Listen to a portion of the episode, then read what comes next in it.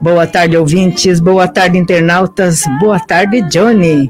Estamos aqui em nome da Cardiomax, Centro Avançado de Cardiologia. Vamos então ao nosso programa de hoje.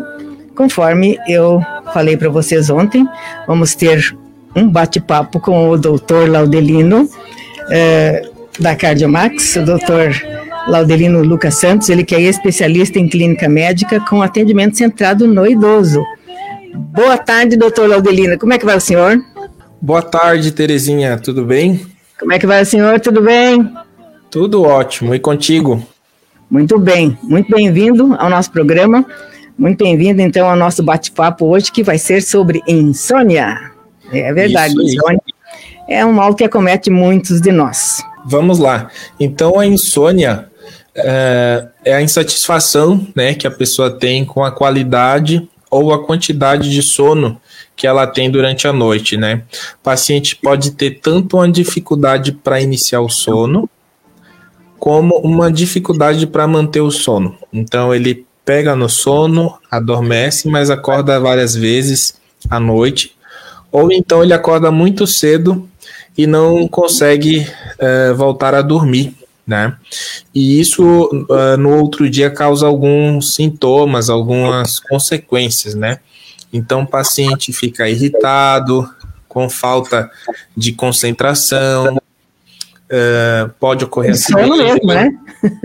Isso, devido isso, é, fadigado, indisposto, com mau humor, irritado, que pode acarretar várias consequências aí ao longo do seu dia, né?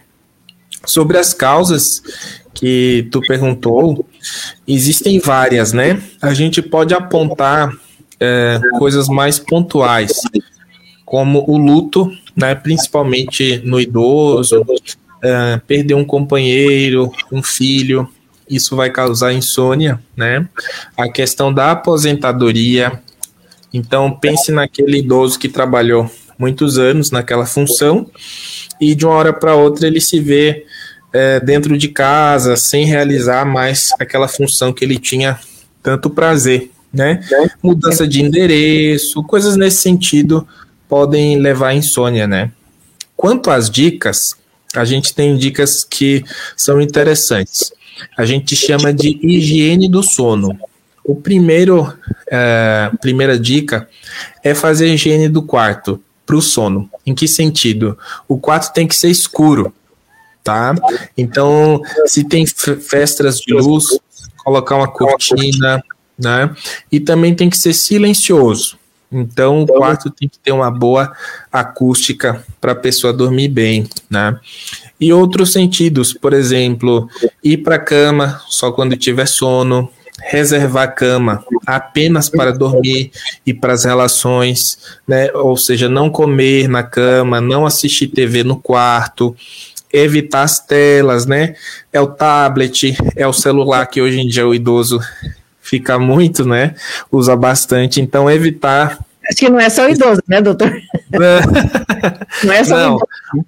Mas eu gosto de, de, descrever, é, é, porque isso é uma coisa nova. Antigamente os idosos não davam muita bola para o celular e hoje em dia eles usam bastante, né?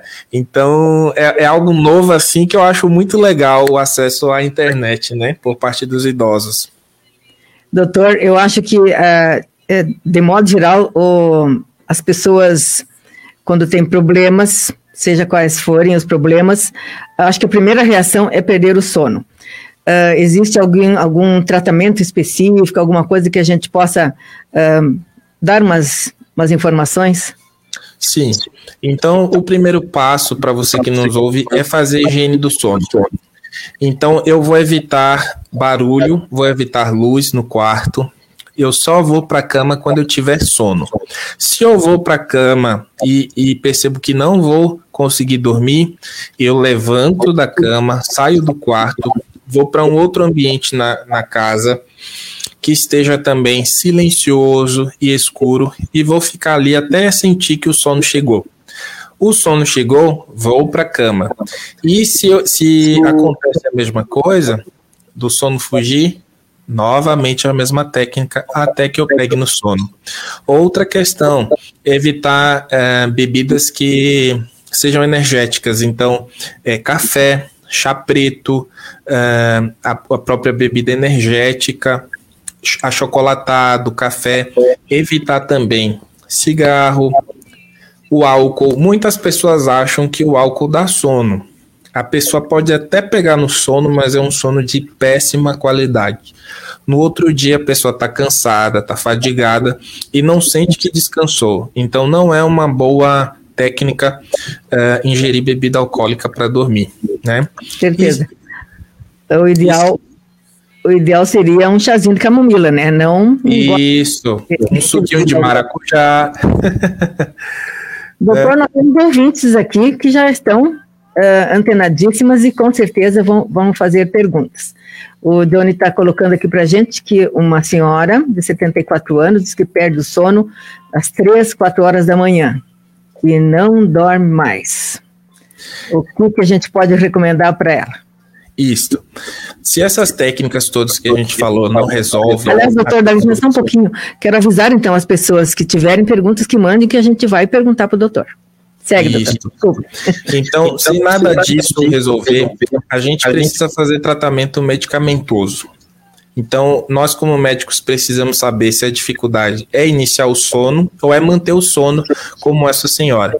Então, para cada tipo de insônia, existe um tratamento medicamentoso, além de outras técnicas, né, como acompanhamento psicológico, existem psicólogos que são especializados nesse tipo de tratamento. Mas, é, nesse caso, sim, seria indicado um tratamento com medicação, né? É, infelizmente, a gente tem que apelar, no fim, para os medicamentos. Uh, doutor Laudelino, uh, certamente as pessoas que estão ouvindo uh, têm todos nós temos algum transtorno em um momento, tem, tem um, um, um, transtorno do sono por diversas causas. Uh, os jovens, uh, eles sofrem mais, sofrem menos. Qual é a idade que a gente começa, assim, a ter problema com o sono? Os jovens também têm problema com sono. É, na população geral, até 15% da população tem insônia, mas o idoso, com certeza, devido a vários problemas de saúde, ele tem mais insônia. 60% dos idosos têm insônia, então é mais prevalente nessa fase da vida. O senhor acredita que a gente tendo um, uma conversa triste com de problemas assim mais perto da hora, à noite, vamos dizer, se reúne a família e daí começam a falar na tristeza do Covid e tal, isso, isso vai influenciar no sono de todo mundo? Com certeza. À noite, então, quando a gente vai deitar, a gente, antes de pegar no sono, fica repassando a, o que aconteceu naquele dia. A gente vai fazer um balanço. Então, se a gente tem essas últimas, esses últimos, últimos momentos do dia de tristeza e pesar, isso vai gerar ansiedade e vai sim comprometer o sono. Né? A ansiedade está muito relacionada com a insônia, assim como a depressão. Né? Com certeza. Uh, doutor Laudelino, o senhor tem percebido assim no consultório uh, maior número de pessoas com queixa de falta de sono nessa situação que estamos vivendo? Com certeza. A pandemia, além do Covid, trouxe à tona muitos problemas de saúde mental, né? Todos estão aflitos, todos estão é, desesperados, e isso reflete sim no sono. E o sono, por sua vez, reflete na nossa qualidade de vida. Então, no outro dia, as pessoas estão cansadas, estão irritadas, estão ansiosas. E a gente também, que tem um familiar que tem insônia, precisa entender que isso não é frescura e que precisa ter paciência, ajudar, encaminhar essa pessoa a fazer um tratamento, a fazer higiene do sono, né? Com certeza. A gente fica imaginando, eh, nós estamos vivendo já quase dois anos aí de uma situação praticamente insustentável para o ser humano, assim, na normalidade, né? Porque nós vivíamos uma vida diferente, né? Por, que, que, que, eh, por mais que tivéssemos problemas, eles não eram tão graves como está acontecendo agora. Quantas famílias estão perdendo seus entes queridos e a doença continua aí e os cuidados também continuam. O senhor tem assim alguma algum conselho para dar para as pessoas uh, com relação à, à Covid? Vamos trocar um pouquinho de assunto? Vamos. Que legal que você tocou nesse assunto. Você que me ouve, por favor, faça a sua parte.